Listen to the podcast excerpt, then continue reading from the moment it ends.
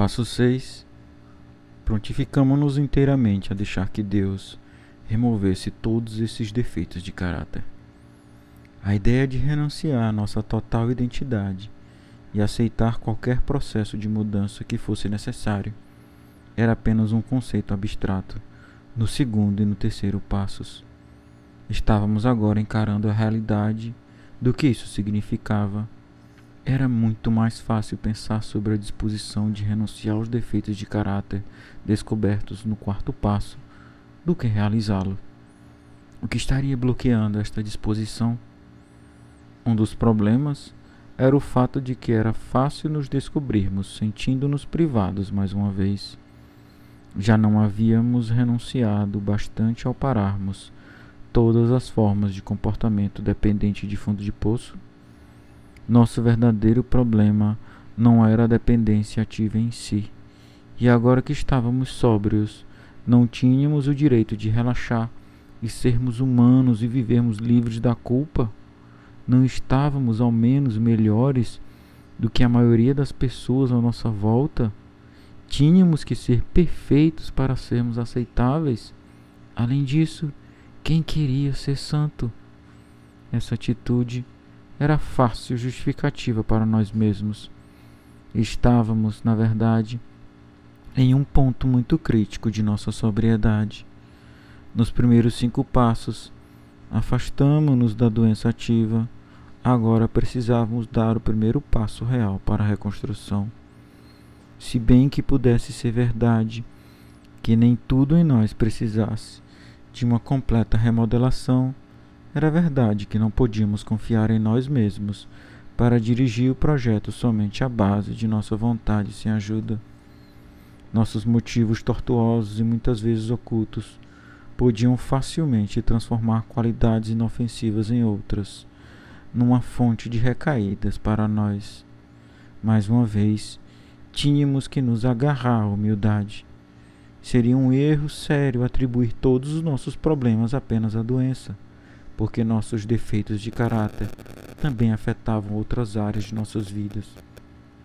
Não era tempo para relaxar, porque precisávamos continuar vigilantes contra as constantes tentações sexuais e românticas e contra a ilusão do romance perfeito. Prontificando-nos a renunciar a nossos defeitos de caráter estávamos decididos a renunciar àquela parte de nós capaz de artimanhas para atrair amantes ou enganar os outros. Renunciar a esses defeitos significava não apenas abrir mão de nossas armadilhas, mas sermos apenas nós mesmos para os amigos e parceiros em potencial. Dependentes como éramos, a maioria de nós estava cheia de insegurança e sentimentos de inferioridade.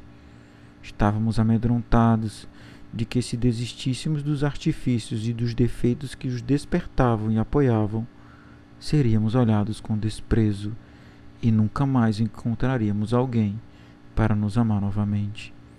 Outro problema era que, como doentes, tínhamos nos acostumado ao sofrimento. Frequentemente, esse sofrimento era a característica central de nossos envolvimentos românticos e até de muitas de nossas buscas sexuais. Alguns de nós chegavam a equiparar sofrimento com amor, para que, na ausência do amor, tivéssemos ao menos o conforto da presença da dor. Mas a sobriedade, tendo experimentado a rendição, a abstinência e o inventário, o que ainda tínhamos de nós mesmos, não podíamos ao mesmo sermos deixados com nossa dor se renunciarmos, se renunciássemos a todos os nossos defeitos de caráter, a fonte de nossa dor, o que restaria de nós? Não tínhamos nenhuma escolha sobre o que seríamos? Esse era o nosso pensamento doentio. Os velhos hábitos emocionais, que ainda eram uma parte tão grande de nós, tinham recompensas sutis que tornavam difícil renunciar a eles. Muitos de nós vítimas de carência emocional em nossos primeiros anos, havíamos aprendido a sobreviver cultivando o ódio, a raiva e o ressentimento como forças motivadoras, procurando nos isolarmos da dor, do medo. Descobrimos agora que havíamos nos deformado usando essa estratégia de desconfiança e isolamento em todas as relações, fossem ou não inerentemente hostis. Em um estado extremo, havíamos nos tornado incapazes de confiança e intimidade autêntica com todos, até mesmo com pessoas que pareciam agora, em nossa recuperação, mais dispostos a confiar em nós e trabalhar o compartilhamento. Mas ainda parecíamos incapazes de responder à altura, muitas vezes lutando contra nossos bloqueios interiores, que mantinham as experiências de verdadeira confiança e preocupação à distância. Esses bloqueios eram dolorosos de se reconhecer, especialmente quando sabíamos que desejávamos confiar e assumir riscos compartilhando com os outros. Isso ainda era mais doloroso, porque podíamos ver que essas barreiras estavam dentro de nós e não conseguíamos saber como desmontá-las. O resultado final do peso desses bloqueios internos parecia ser o medo de sermos emocionalmente esmagados por alguém que deixássemos se aproximar de nós ou de acabar em um isolamento inescapável. Ao continuar a ter de viver com nós mesmos, Entretanto, sentíamos as consequências de nos entregarmos aos nossos defeitos de caráter de maneira cada vez mais desconfortável.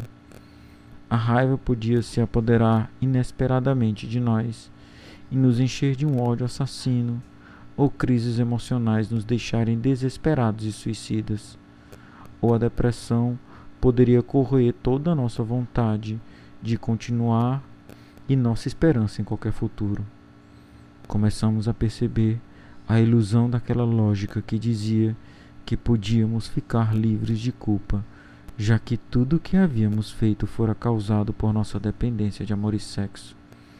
Distinguíamos a bancarrota espiritual por trás da falsa humildade de não desejar ser perfeito. Tornou-se claro que não funcionaria para nós especificar exatamente o que Deus podia e o que não podia fazer conosco. Nossa atitude com relação a nossos defeitos e problemas subterrâneos começou a mudar. Podíamos ver com novos olhos as sérias consequências nas vidas dos outros quando não queriam se render voluntariamente a essas dificuldades. Com maturidade crescente, compreendemos que relações saudáveis podiam apenas existir se fôssemos humanos e não sobre-humanos. Compreendemos que a dependência de amor e sexo aparece como uma doença de ações quando vista de fora, mas é realmente uma perversão de valores morais e éticos experimentado interiormente. As dimensões espirituais de nossa doença estavam claras agora. Havíamos saído de uma rendição limitada a uma dependência específica para uma rendição a um processo para toda a vida que apuraria as qualidades que possuíamos interiormente e contribuiria para toda a vida. Sob essa mudança completa em nossa atitude, havia uma confiança crescente no Deus de nossa concepção. Realmente parecia que estávamos recebendo mais um convite para aprofundar nossa parceria com Deus. Era suficiente que estivéssemos dispostos a fazer o trabalho o esforço e termos mente aberta sobre o resultado, a graça de Deus nos livraria da carga de nosso velho ego. Com humildade, compreendemos que tudo o que se pedia de nós era que saíamos, saíssemos do caminho de Deus, para que com nossa cooperação seu trabalho pudesse ser feito em nossas vidas.